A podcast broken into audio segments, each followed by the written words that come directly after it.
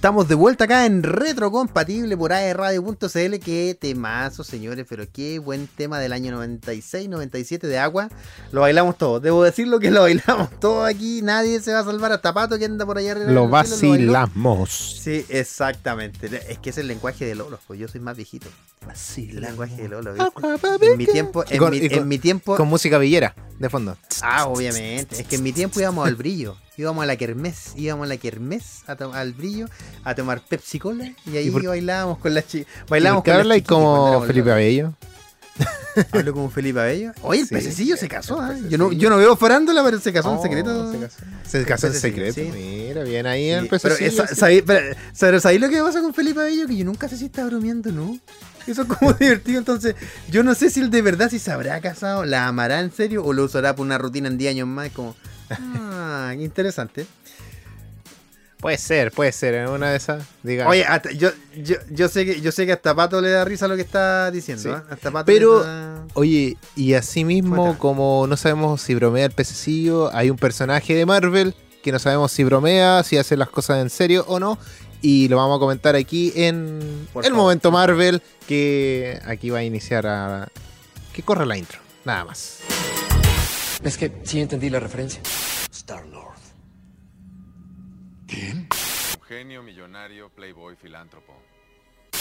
Yo soy Iron Man.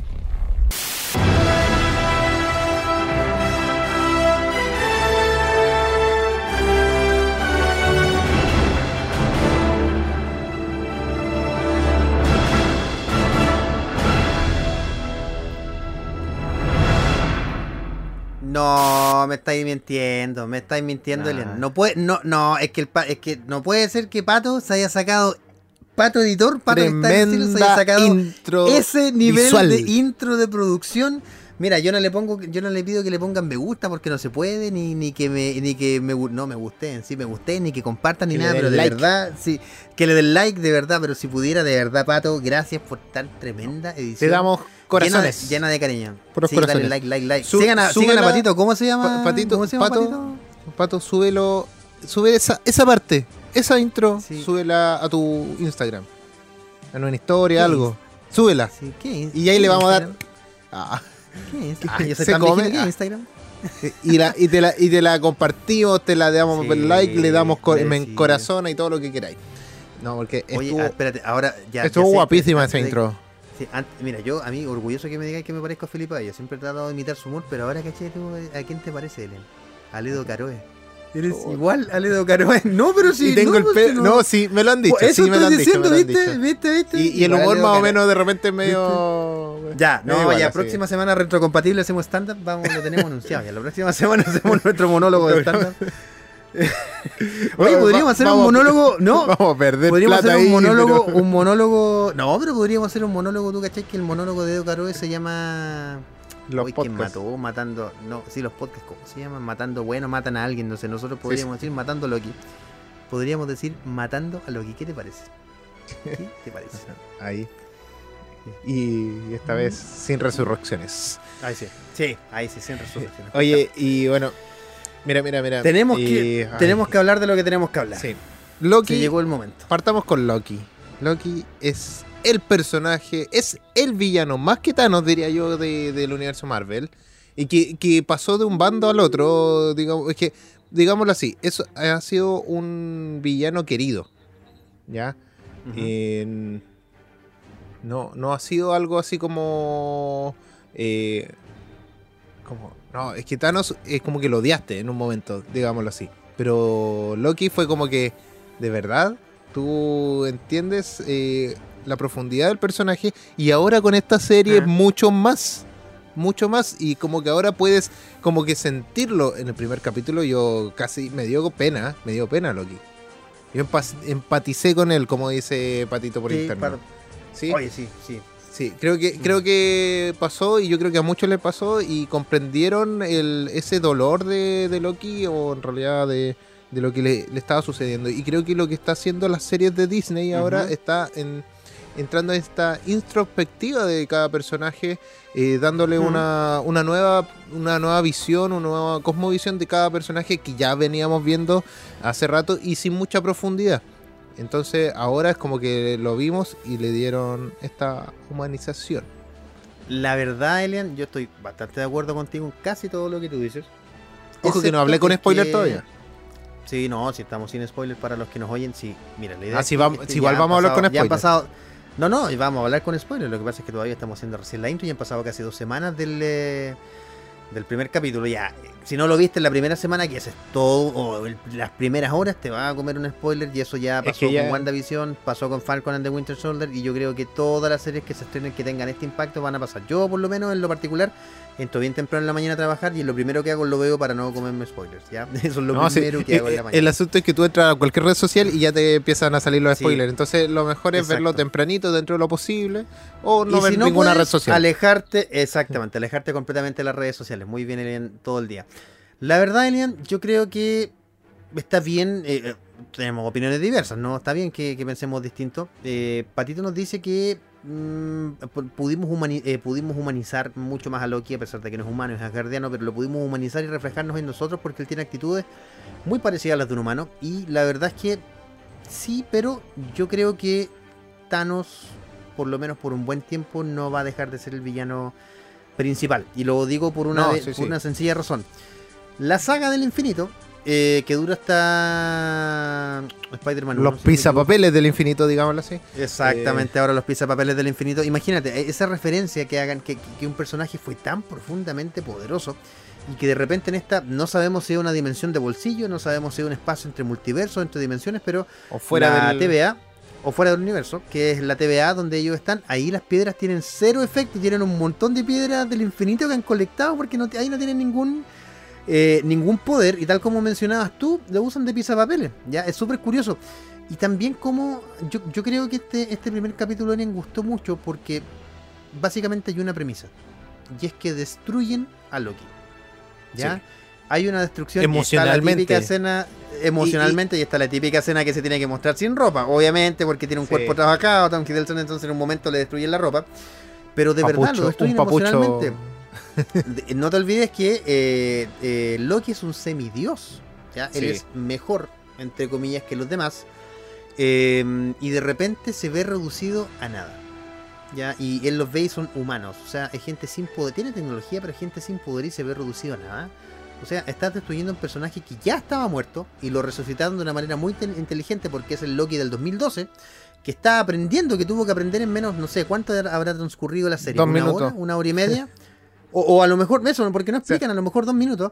De, de repente el tipo dice, mi, voy a, a ver, voy a llevar a los elfos oscuros y por mi culpa va a morir Friga, que él sabe que no es su mamá biológica, pero la ama porque su mamá fue su Sí. única mamá.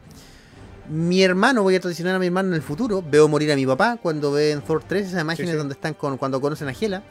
Y después, más encima, cuando intenta salvar a su hermano, lo mata eh, Thanos. Thanos. que en este caso fue quien lo mandó al 2012. O sea, el, el- el- quien lo mandó, perdón, a la Tierra, en la invasión en Nueva York el 2012.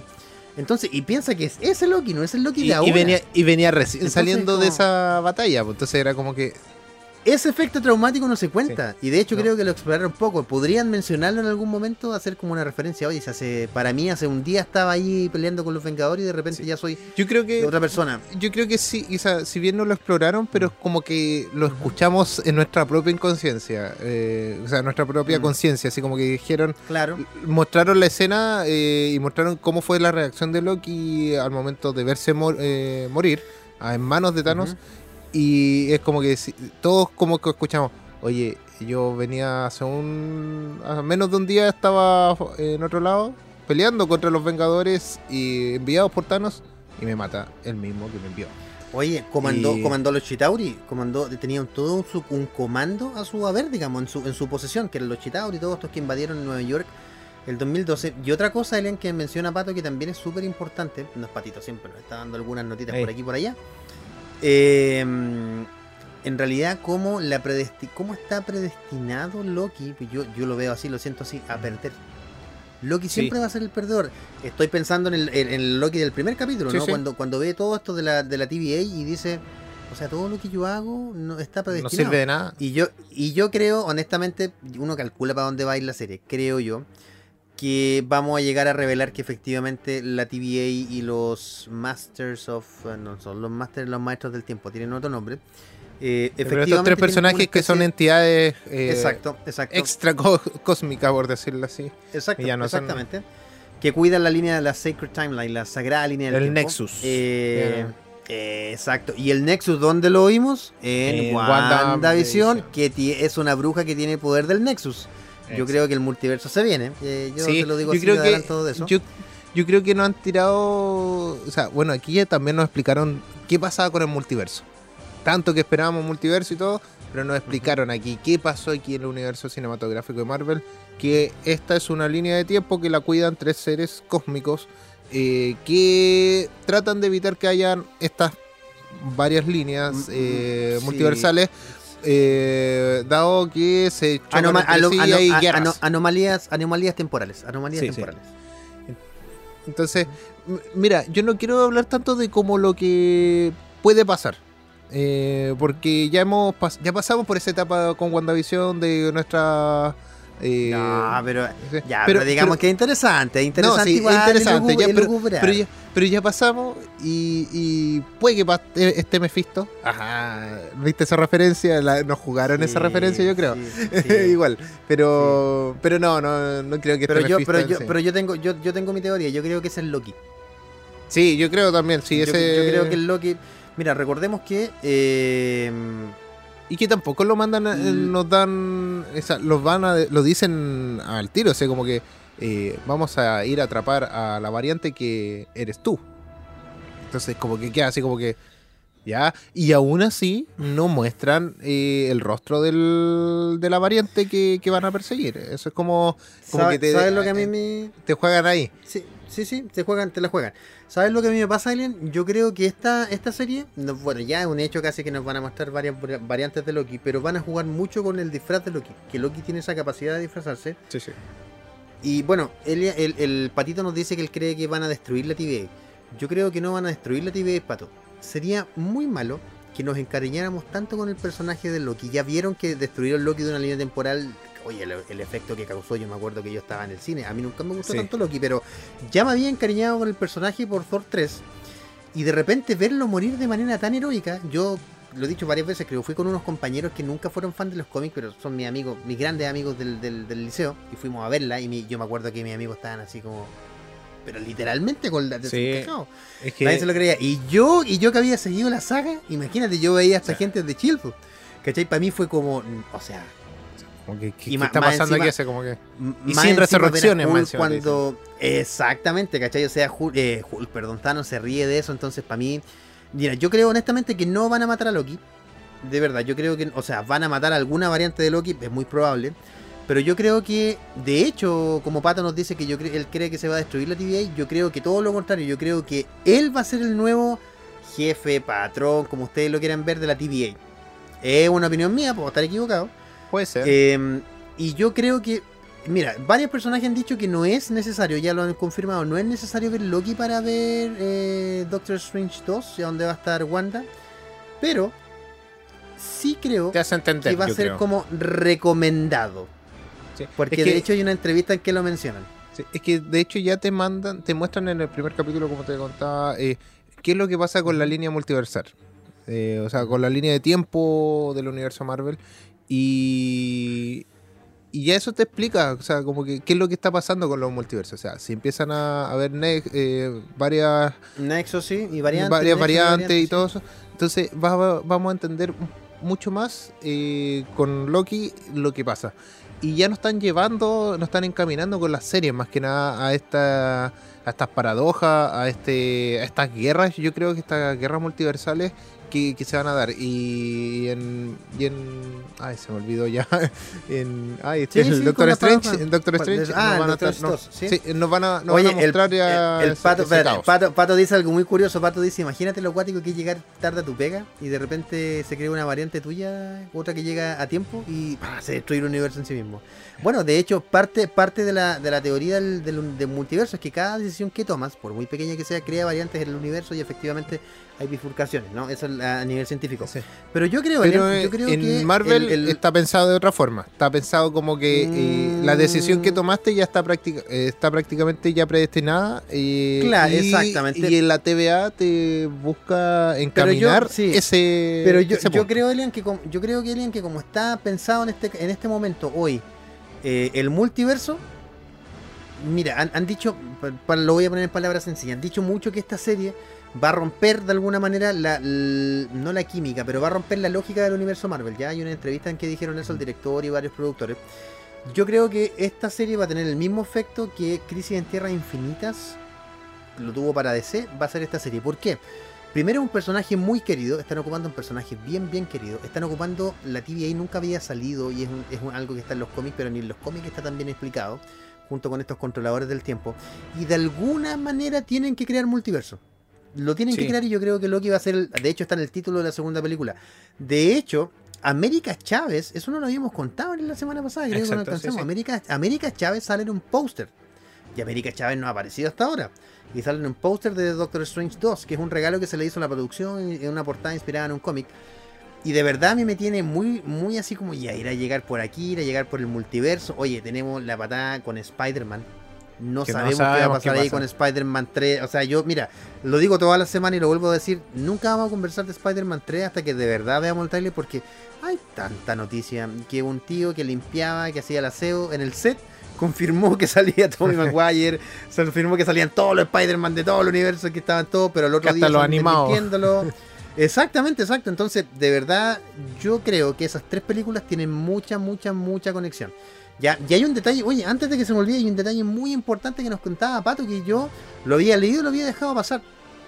Y es que el escritor de, de esta serie, de, el guionista, claro, exactamente, es el mismo de Ricky Morty. Y hay varias guiños ahí, ¿ah? Yo de verdad que Sí. se me había pasado por debajo del radar. O sea, Los paralelismos que abre Loki, de- exacto, exactamente, de ambas series. De ambas El series, portal que abre Loki para viajar cuando se saca el. No sé, no sé cómo se llama eso. El. Ah, El lo collar. tiene aquí en el cuello. El collar se lo saca y empieza a viajar, empieza a escapar entre espacios. Es el mismo portal de, de. ¿Cómo se llama? En este caso de los que usa Ricky Morty, ¿ya? Y Pato nos contaba que, si bien no es escritor de todas las series, de algunos capítulos, pero se nota que está la mano de él en esos detalles. Y Sí. hay- seguramente van a haber varios detalles más que yo, Incluso con este asunto de, la, de las varias versiones de Loki. La ciudadela Sí, también. eh, está, está bien ahí como bien... eh, La verdad, sí, yo, eso, Elian, es el único punto crítico que le tengo al, en este caso a este capítulo. Creo que no explicar la ciudadela, mm, yo entiendo y sé que la tienen que estar guardando para algún momento, o sea, de eso no tengo, de eso no tengo duda. Pero me pareció que no explicarla siendo algo tan importante puede llevar a algo de confusión. Ya, obviamente te vuelvo a repetir, nos están dejando enganchados para que veamos Sí. el próximo capítulo y, lo analicemos. Nosotros ya lo vimos, pero me refiero, sigamos viendo los próximos capítulos. Pero la verdad es que, eh, no sé, me parece, me parece que se tienen que haberlo explicado más. Ya creo que Yo- se podrían haberlo explicado. sí. A mi parecer, bueno, es una serie que es muy madura. eh, eh, creo yo Sí. que, mm, que nos muestran otras perspectivas, como dije, de, de los personajes. Eh, Sí. hablan de temas muy importantes, o bueno, la predestinación, que algo como, o sea, el propósito que tú puedas tener en, en- en el mundo. Creo que esos son temas que profundos que, que se narran en este universo ahora. Eh, sobre todo el de Sí, la serie. Muy profundo.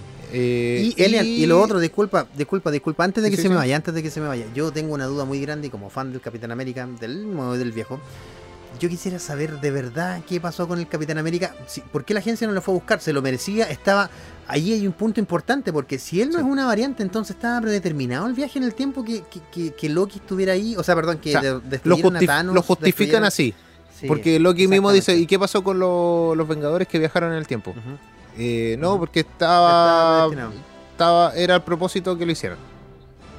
Sí, que por eso, pero a, mí, a, pasara- mí, a mí en lo personal me gusta, de verdad que me gustaría Sí, tener una Igual ahí crea una paradoja, yo creo que igual un poco, o sea, eh, pero también está estas teorías de que el Capitán América, eh, digámoslo así, apareció en otras situaciones del universo Marvel, eh, como el, el esposo de cuando falleció Peggy Carter y Sí, Peggy apareció ahí como sí. de la parte de atrás, pero- sí, pero son yo, teorías yo honestamente, que el- yo honestamente, Elian, creo que están preparando todo para en 10 años más lo que te decía el otro día. Van en algún momento a hacer una especie de Old Man... eh, eh, Capitán América, que en este caso creo que se llama solo Steve Rogers. Creo que solo usa su nombre cuando vuelve en Sí, algunos sí. momentos. Yo creo que sería una estupenda idea y esta película sería la puerta de entrada. En fin, Y podrían hacer una. A encantado. lo mejor nos muestran una serie animada. eh, cuando hagan el Oye, a lo mejor pueden mostrar una serie animada de las cosas que hizo. excelente. Como entregó la gema y después Oye, volvió. y todo ojo, eso. Elian, muy buen comentario para los que nos oyen. Después de Loki vienen inmediatamente los What If. Creo que hay una o dos semanas de diferencia, así que te lo- todavía tenemos. eh,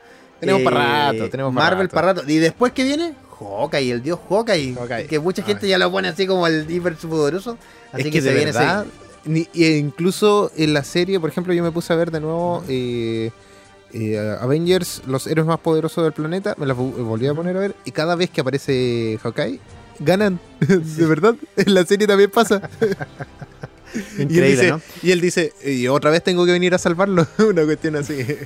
Es que sí, lo han hecho, lo, lo han over, overpowered, overpowereado harto. Ahí está la palabra. Sí. Oye, querido Elian, ¿qué te parece si en beneficio del Eso. tiempo ya la, en la próxima sección vamos a tener una entrevista de aquellas, eh, en este caso conversando con parte de la dirección de eh, Instante Eterno, una película que es eh, documental y que, bueno, no, en realidad no les quiero comentar más para que les vayamos en la otra sección.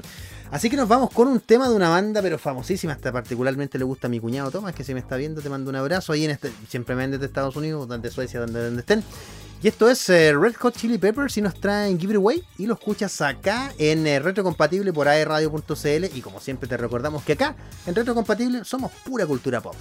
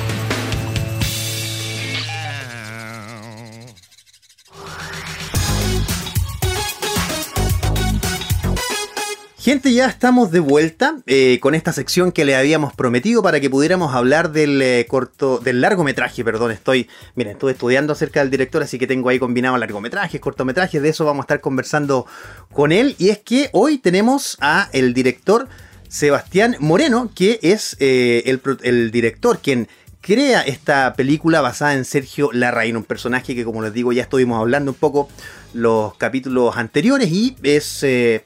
la verdad, yo pude verlo y hay un conjunto de emociones que quiero conversar con, con Sebastián, que quiero destripar un poco, así que mm, le doy paso a la entrevista, querido Sebastián, gracias por estar con nosotros, siéntete bienvenido acá en Reto Compatible. Y no, mira, no, te, qui- no quiero empezar la entrevista preguntándote cómo te ha tratado esta cuarentena, porque en toda la entrevista que hemos hecho me has preguntado un poco lo mismo.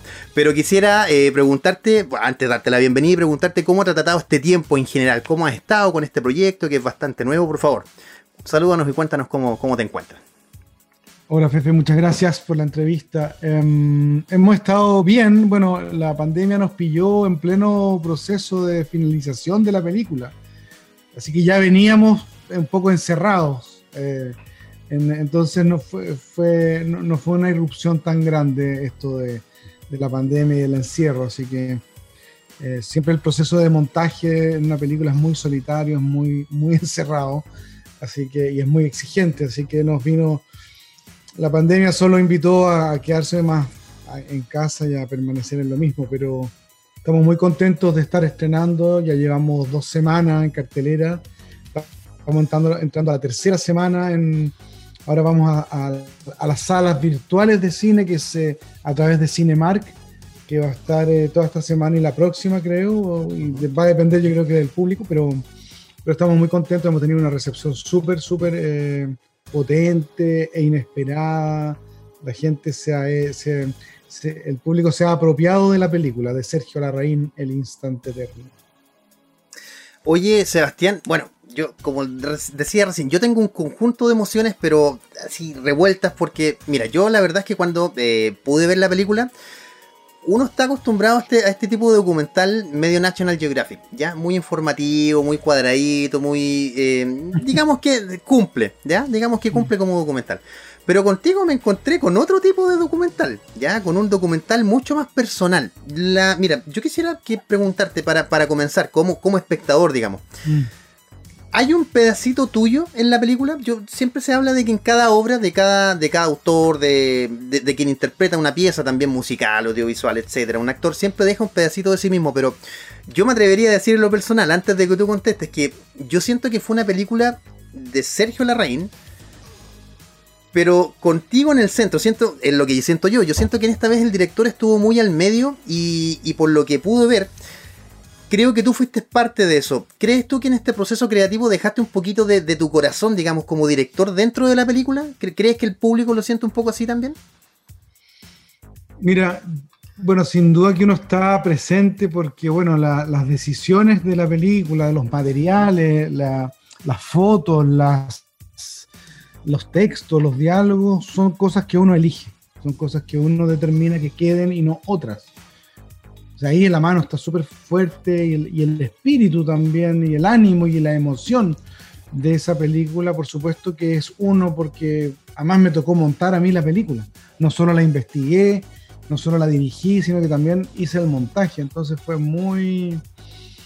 Y uno siempre está, a mí me gusta siempre, eh, creo que hay una, una marca muy importante en las películas que yo hago porque son, eh, son prototipos, no son películas que se parezcan a ninguna otra y que vienen también de una, de una, de una pulsión muy personal para contar una historia y desde dónde contarla, o sea, qué elementos de los que encontré en la investigación me sirven para poder dar cuenta de ciertas cosas que yo creo que son importantes. Así que sí, de todas maneras, uno siempre está súper presente, eh, consciente o inconscientemente, pero uno tiene una presencia absoluta en la película.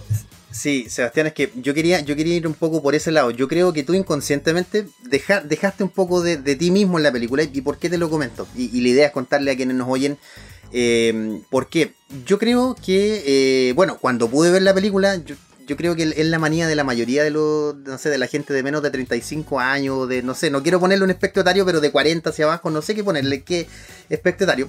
Pero uno inmediatamente comienza a googlear. Después de, después de ver algo, comienzas, pues, cuando te gusta algo, comienzas a googlearlo y empiezas a, reco- a recopilar información. Y ahí me di cuenta yo que yo ya había visto documentales tuyos sin saber que eh, eras tú necesariamente el director. Entonces, por ejemplo, de repente me encuentro con la archivada de los fotógrafos. Ya, claro, y ahí yo hice match. O sea, algo, hay algo aquí de Sebastián como director que algo pasa. Entonces, Sebastián, yo creo, yo creo que un poco lo que decías tú, que esta película, bueno, es, un- es un documental, por tampoco quiero que la gente vaya con la expectativa de ver una película, porque realmente creo que va, va- va mucho más allá de una película, pero sintetizando la, la pregunta, digamos, el resumen. Cuando yo hice match con esto dije, ya, ok, Sebastián dejó algo aquí que era, que era algo más que era algo más bien personal, porque yo puedo documentar algo sin necesariamente verme inmiscuido. Y la pregunta central es cómo se mezcla tu historia, eh, que se nota mucho, como te digo, este sentido personal, con la historia de Sergio Larraín. ¿En qué momentos chocan? ¿En qué momento tú dices, sabes que yo necesito contar esta historia? eh, porque de una u otra manera me tocó, o, o- o cómo fue ese proceso. Cuéntanos un poquito eh, cómo fue eso. Bueno, siempre eh, estaba esta historia, este, este mito, ¿no es cierto?, del retiro de Sergio, ¿no es cierto?, este, este fotógrafo, este gran fotógrafo chileno, famoso en el mundo, ¿no es cierto?, Eh, eh, que se había retirado, ¿no?, hacia la meditación, ¿no es cierto?, se había autoexiliado, pero, pero esa historia no estaba contada en ninguna parte, no, no estaba escrita, no sabíamos por qué le había sucedido eso, ¿no? Por qué había generado ese vacío, ese, ese cambio de vida, de, ese cambio de rumbo, que era muy interesante, es muy atractivo eso, ¿no es cierto? O sea, genera mucha, mucho interés porque hay una, una gran pregunta, ¿no es cierto? Deja de haber información y uno quiere saber. Exacto. exacto. Y, y como a mí me gusta investigar, siempre yo estoy investigando de, de- de muchas cosas, no solo las películas que hago, siempre estoy haciendo, como tú dices, esos match, que, que voy encontrando eh, cosas que me llaman la atención e investigo mucho espontáneamente por internet. Pero en las películas lo hago con mucha más dedicación y en este caso me parecía que era un tema desafiante, interesante. Eh, además me llamaba mucho la atención este giro como espiritual que tuvo, ¿no es cierto? Como a la, hacia el misticismo, eh, hacia buscar esta, esta- estas imágenes interiores. Me hacía sentido, me hacía un- intuitivamente, me hacía mucho sentido querer saber eh, más. Y es, y es por eso que me lanzo en búsqueda de esa historia también, ¿no? Como, ¿por qué? ¿no? ¿Qué, qué había detrás? Y esa, esa siempre es la excusa para entrar en, en historias que uno no, uno no conoce y que no conocería jamás si, no, si uno no inventa eh, hacer una película. ¿No es cierto? Claro, Es- claro. eh, un poco lo mismo que pasó con la ciudad de los fotógrafos. Jamás yo hubiese conocido a los fotógrafos de, de adulto si no iba en búsqueda de sus historias, de las fotos que tomaron y, y a preguntarles cosas que nadie les había preguntado nunca. Lo mismo pasa ahora, lo mismo pasa con la familia de Sergio Larraín, con los amigos. Eh, nadie había contado nada, salvo en alguna entrevista, pero muy, muy leve después de la muerte de Sergio, que se- se- se abre un poco más esta historia, ¿no es cierto? Esta historia más personal.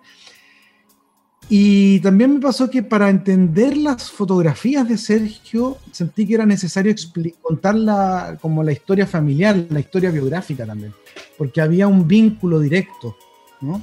Entre la imagen de Sergio, cómo él construía, ¿no es cierto?, estos encuadres tan raros, pero que funcionaban eh, igual que una foto que estaba súper bien compuesta, como con los cánones de los tres tercios y la proporción áurea. La Raín se pasaba por cualquier parte la- la- la- los cánones, ¿no es cierto?, eh, estéticos, eh, pero componía desde otro lugar. Y eso me pareció muy interesante y quería descubrir también eso. Y así te vas, eh, vas tomando como hilos que van apareciendo hasta que encuentras a las personas que te lo pueden contar y eso hace match y se va encontrando con el material de archivo, ¿no es cierto?, que también apoya esa narración y así se va generando este puzzle que uno nunca sabe cómo va a terminar definitivamente, pero si, si, si hay algo que, que- que- que está en todas las películas que he hecho es esta investigación que permite ir encontrando cabos sueltos que la película los conecta para que se cuente algo que no está contado, que no está dicho. Eh, y eso, eh, a eso me dedico, y eso es lo que más me gusta también, ¿no? Es como Que- eh, sí. revelar un poco la historia. Mm. Yo, yo siento en lo personal que, que- que en muchos aspectos la película, tal como mencionas tú, se nota que está hecho de estos eh, parches de historia o, o de estos Mm. hilitos los que tú puedes tirar y se va, se va enhebrando una historia bien, bien interesante. Por ejemplo, eh, bueno, si- sin querer hacer mayor spoiler, digamos, de la película, aunque uno, aunque uno spoile algo de la película, del documental, en realidad sigue siendo interesante, pero, pero a mí esta situación Mm. familiar de él, por ejemplo, me hace, me hace mucho eco hace un tiempo. Yo soy más aficionado al cine.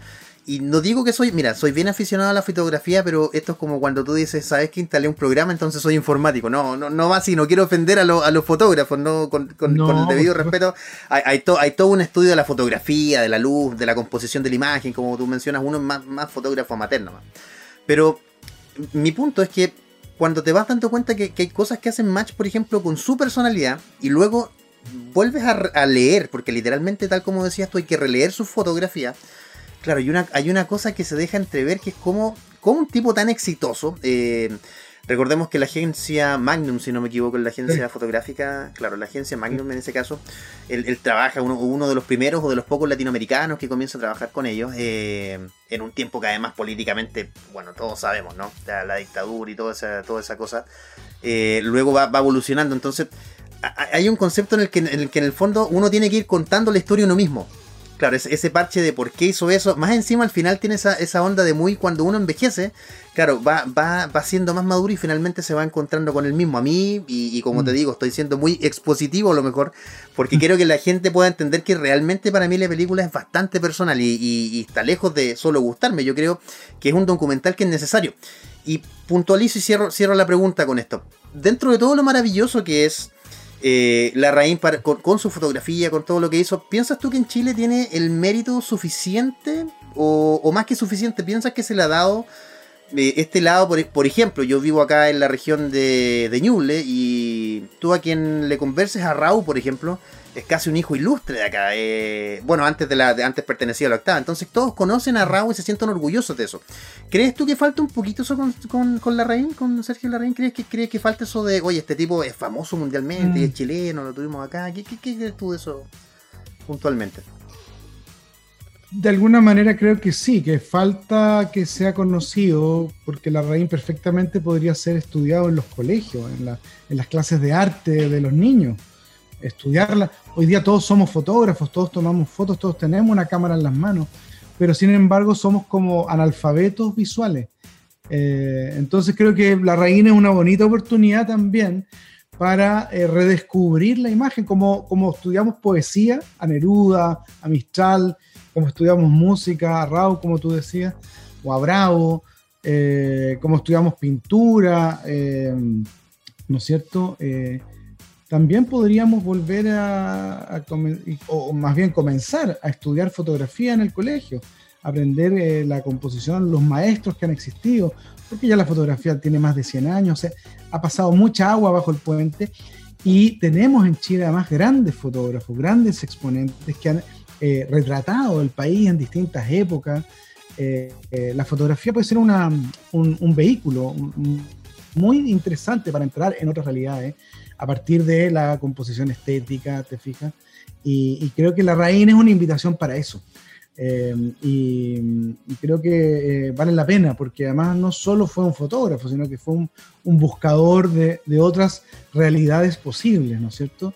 Un buscador espiritual, como le, llama, como le llaman, ¿no es cierto? Que, que yo creo que en estos tiempos de pandemia eh, ayudan eh, a, que uno se conecte con uno mismo, eh, se- tiene que ver con eso, ¿no? Hay que pensar que la raíz se retira, como tú bien decías, de su éxito en, eh, la agencia Magnum, ¿no es cierto?, de la fama, eh, y porque dice esto, este traje a mí no me acomoda, eh, yo, yo, yo no soy fel- completamente feliz siendo exitoso, no, no es lo que yo realmente quiero.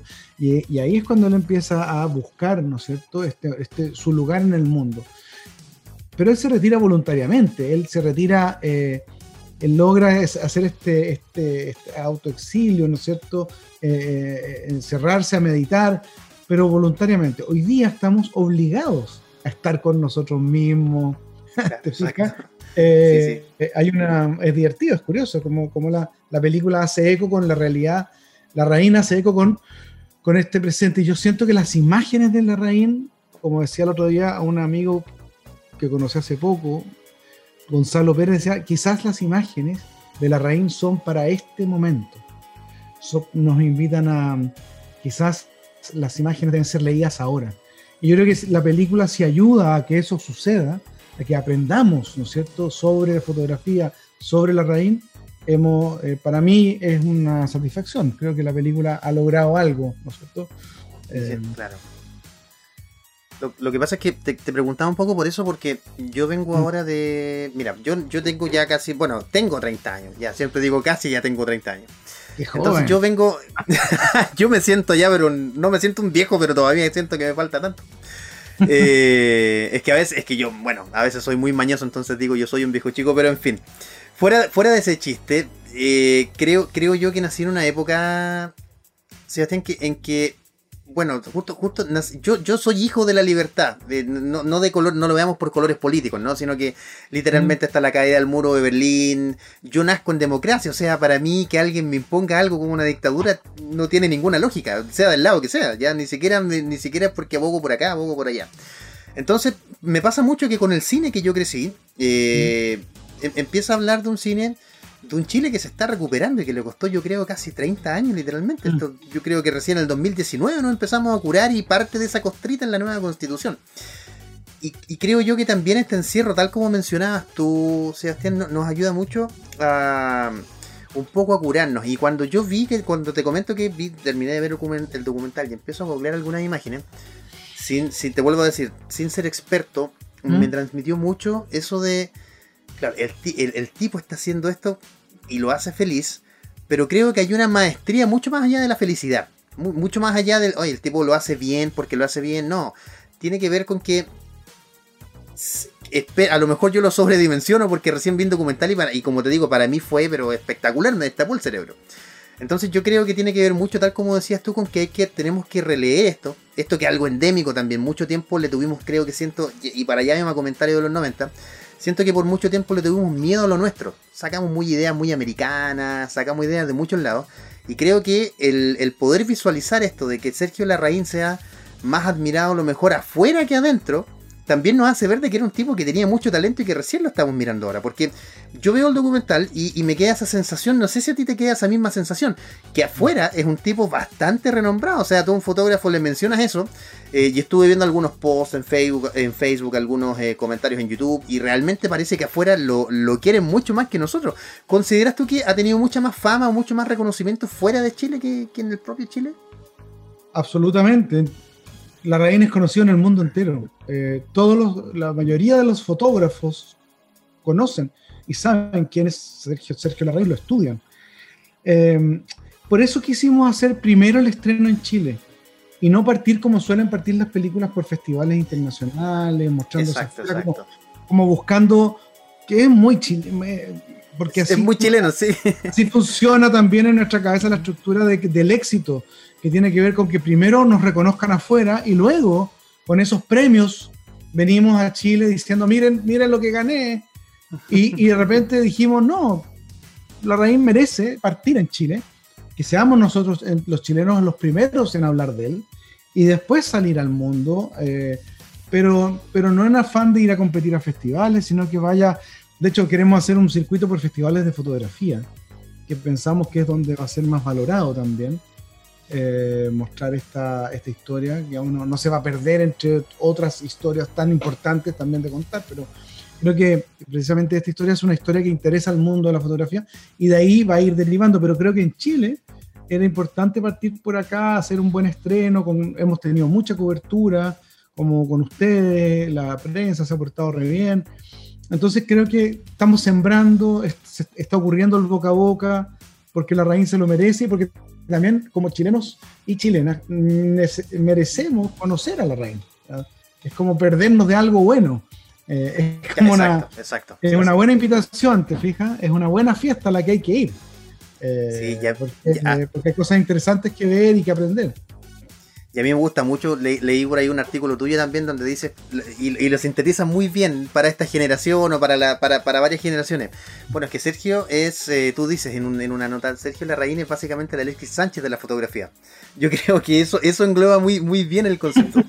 Eh, que creo, creo que lo cierra, cierra muy bien ahí como, como podemos compararlo con, con una figura, digamos, de fútbol que es muy popular, pero, pero te cierra muy bien el concepto. Y eh, Mm. Sebastián, bueno, ya nos quedan unos, unos minutitos nada más de entrevista. Me gustaría salir de un poco de la, del, del- bueno, no de la película, no, el ambiente Mm. está lo llena Sergio con, con- con este concepto, pero también me gustaría ir, ir un poco a ti. Ya, con, eh, como te decía, estuve investigando un poco de tus documentales. Vi uno sin saber que tú eras el director. Eh, entonces, la, la pregunta, por ejemplo, es la siguiente: ¿por qué no hacer o, por qué te dedicas? ¿Por qué eliges contar estas historias que a lo mejor tienen una profunda conexión contigo o tienen tienen esto de, que- de que tienes que buscar y conectar con la historia y luego contarla. Y por ejemplo, ¿por qué no hacer cine comercial?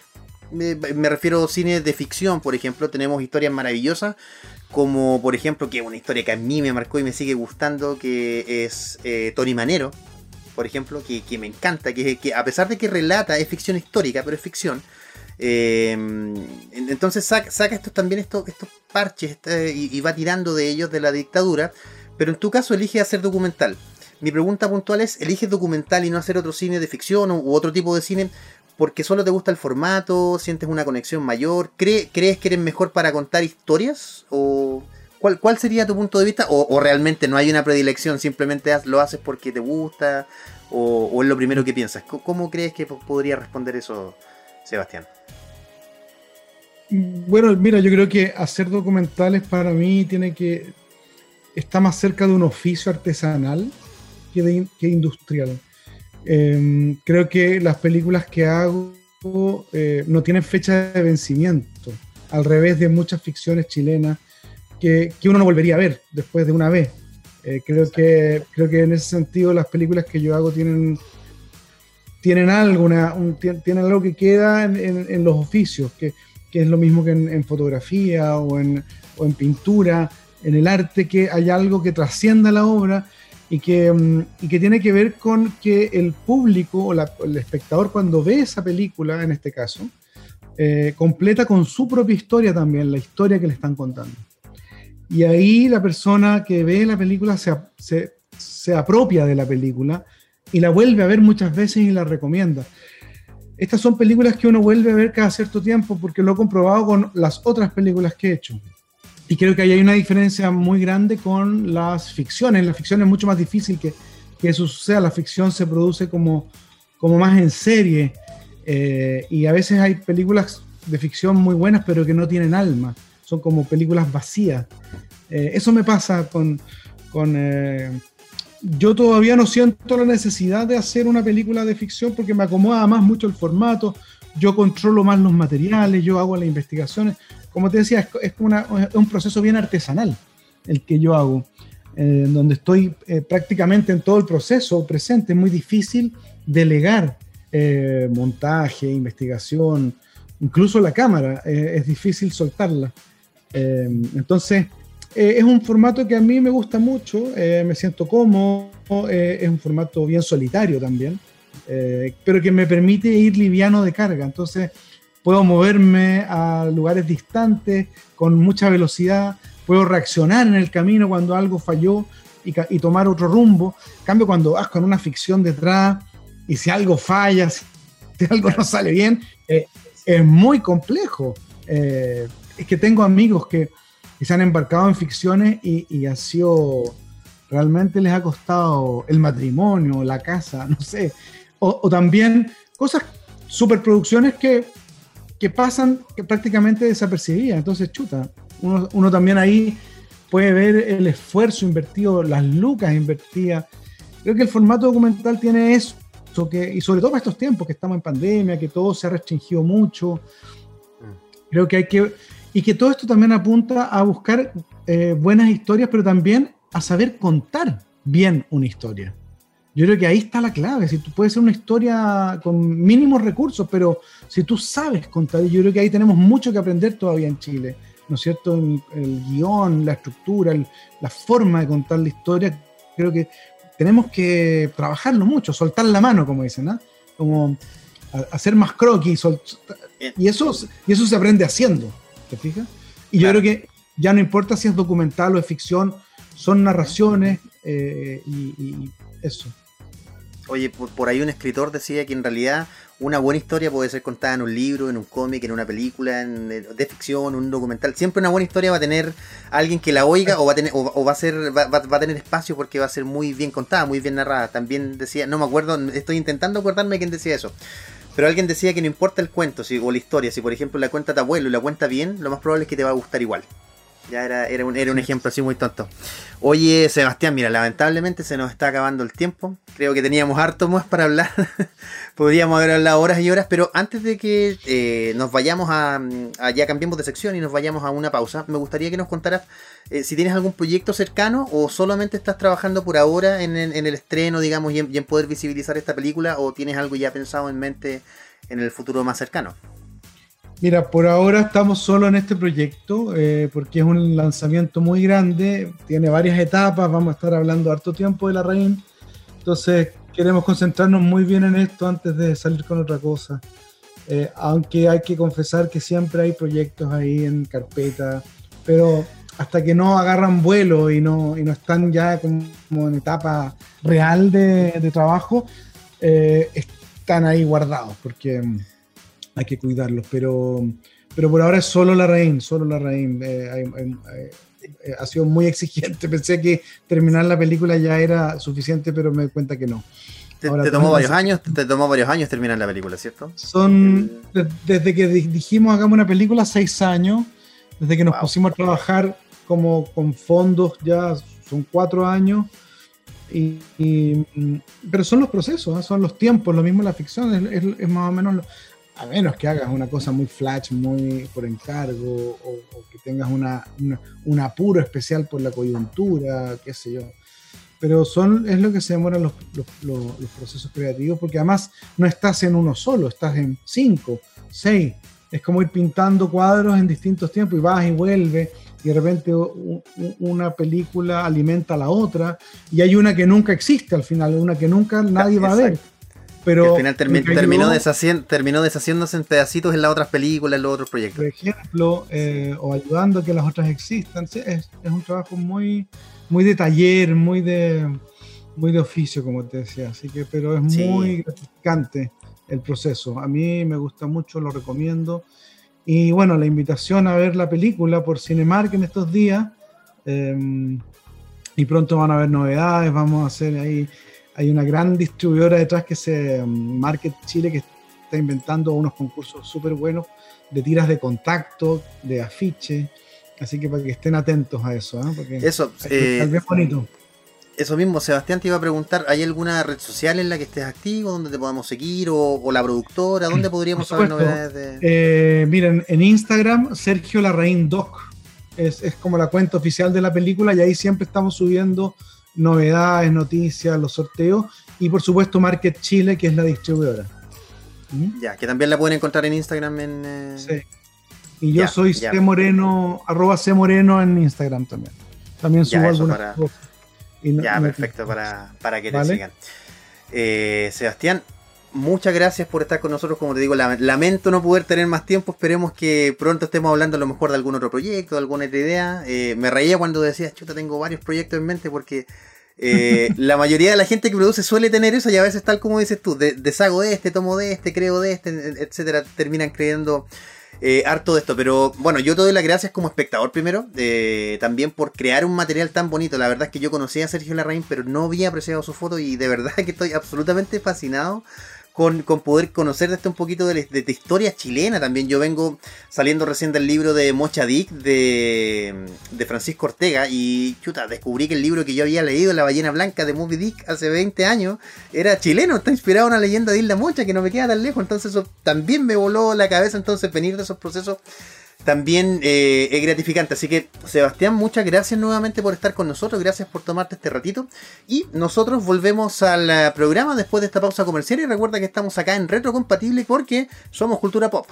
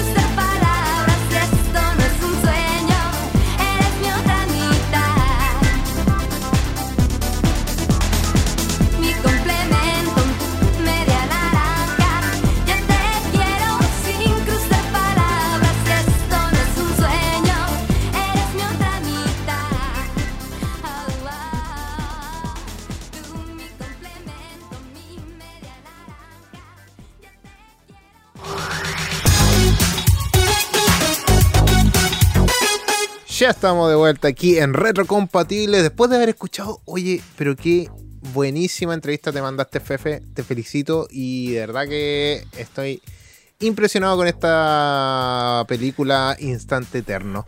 Para poder llegar a verla después del programa o poder arrendarla, buscarla de la forma que, de forma más legal que tengas para poder verla. Y Exactamente. sí. Oye, es una que película, es una la- película. Sí, es una eh, película Alien, que es, es- es pesadita, o sea, pesadita en el sentido que es un documental porque está cargado de información y, y, bueno, es, es de un personaje endémico de Chile que creo que no merece, o no ha tenido, no, no merece, no ha tenido tanto reconocimiento, pero lo merece ya. Que en este caso este fotógrafo, Sergio, que- mira, imagínate, en Chile no le hemos dado tanto premio, no tiene ninguna calle, no tiene nada tanto Ah. reconocimiento y esta película viene a hacerle justicia. No, pero es bastante, justicia. bastante bueno, bastante eh, bueno y, Sí, ya podemos, sí, sí, y podemos seguir eh, eh, poder inspeccionando este tipo de, de películas documentales Exacto, que, que se han dado acá en el país.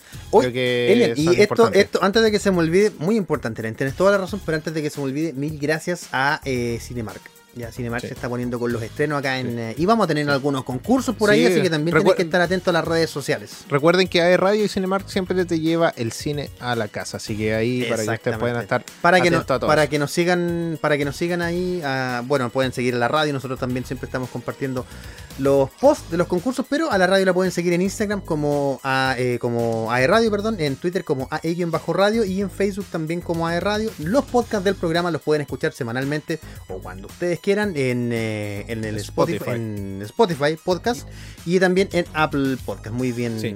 Y todos Siempre los tienen que buscarnos como- estamos a las 8 Exacto, todos los viernes a las 8 de la noche. Y nos pueden buscar en Spotify, ¿cómo nos tienen que buscar? Porque a veces me preguntan, oye, ¿cómo los Ah, muy encuentro? bien, muy O sea, bien. tienen que buscar AE Radio y ahí van a aparecer todos los programas, todos los podcasts de todos los programas. Ojo ahí. Y nos pueden seguir a nosotros porque vamos a compartir la playlist reorganizada, que eso no lo hemos hecho. Pero Sí. esta semana me comprometo Vamos a hacer una tener la playlist, playlist Vamos a hacer una playlist de retro compatible para que puedan escuchar toda esta música retro, eh, esta música de los finales de los 80, de los 90, principios del 2000 y, Y lo pueden encontrar en mi, en, el- en el perfil de mi, todas mis redes sociales. Yo me llamo Sí, sí. Fefe con F, me pueden encontrar así. Ya mi querido Elian lo pueden encontrar como él. Creo que tú tienes hasta TikTok, tú que eres joven, querido Sí, un lolito. No, yo tengo TikTok y tengo. Twitch. Twitch. Oye, Elian, antes de que se me olvide, hoy llegó, llegó un amigo mío con uno. Mira, tú, yo sé que tú me pediste el favor, pero Elian estaba con la cabeza en otro lado. Lamentablemente no pude hacerte el favor, no me acordé de hacerte el favor de traer estos dos tomos que está sacando. Ahí los ven, ahí sí, ¿se ve en Ay. la pantalla, Elian? Sí, Sí, que lo está sacando, lo está sacando Salvat semanalmente. Yo debo decir que, eh, para, bueno, para los que no nos ven, están, estos son los top, los cómics de la colección Salvat que está sacando hace un tiempo. El Mercurio, si no me acuerdo, que lo sacaba, eh, Sí, lo sacó toda hecho, la colección de DC y de Marvel. tengo ahí un poquito. por ahí tengo Ah, uno- ya, ahí, unos él- tomos. ya, ahí eran los tomos. Que eran, pero eran, eh, mira, eran maravillosos. La verdad es que esta colección roja Alien no es tan buena, pero estos dos primeros tomos vienen a 2.990 y 4.990 cada uno. Que primero tenemos a los Vengadores, que creo que viene la era, creo que viene un arco de Ultron, Ultron limitado, que es como, eh, mira que tomos, pues viste, esta es de la misma línea, ya de salvar España que han llegado hasta acá. Esta tiene unos lomos bastante raros, la verdad a mí no me gustan. Y tenemos eh, Spider-Man, que incluye Amazing Spider-Man 15, Anual 1, el Amazing Spider-Man Volumen 2, 57, 68, etcétera Y trae parte de los seis siniestros, ya que eso es interesante. Así que vayan porque están a buen precio. Yo la verdad es que no voy a comprar los otros tomos, yo solamente quería pasar el Sí. dato para que aprovechen de comprarlo. Pero si alguien quiere coleccionarlos, que los coleccione. Es una buena Trata de buscarlo, los primeros tomos siempre son los más difíciles después de encontrar, ojo. Exactamente, y lo más barato al principio, siempre Sí. pasa eso, es una cosa muy chistosa. Ya, Sí. querido Ellen, yo me despido para darte el paso a ti, te puedas despedir. Yo le doy como siempre gracias a quienes nos oyen, a quienes nos escuchan. Recuerden que estamos todos los días eh, viernes a las 8 de la tarde, como les mencionábamos, también estamos en podcast, así que búsquennos también en redes sociales y mil gracias por estar con nosotros acá en eh, Retrocompatible por AE Radio. Querido Ellen, por favor. Muchísimas gracias, gente bella, gente hermosa, por estar aquí presente en todos estos días viernes. Eh, lo hemos pasado muy bien en este capítulo. Pudimos eh, hablar sobre distintas ah, breves news que teníamos. Sobre todo, pudimos hablar de Loki, que, que igual siempre quedan cosas en el tintero, pero eh, espectacular serie. Vean el segundo capítulo, no se lo pierdan. Y la próxima semana ya vamos a estar hablando de ese capítulo. Eh, también eh, sobre el documental de Instante Eterno, no se la pierdan, véanla. Ya tuvimos la entrevista aquí, la pudieron ver y escuchar por retrocompatible, porque somos cultura pop, no se olviden de eso. Y como les dijimos, nos pueden seguir en nuestras redes sociales. Y ahora nos vamos con siempre un tema chileno. Nos, vamos con, nos retiramos con un tema chileno y nos vamos con los. Nunca fallan, eh, nunca fallan esta, esta banda. Jamás. Jamás. Nos vamos con Ven aquí de los bunkers por aerradio.cl, porque aquí en Retrocompatible somos cultura pop.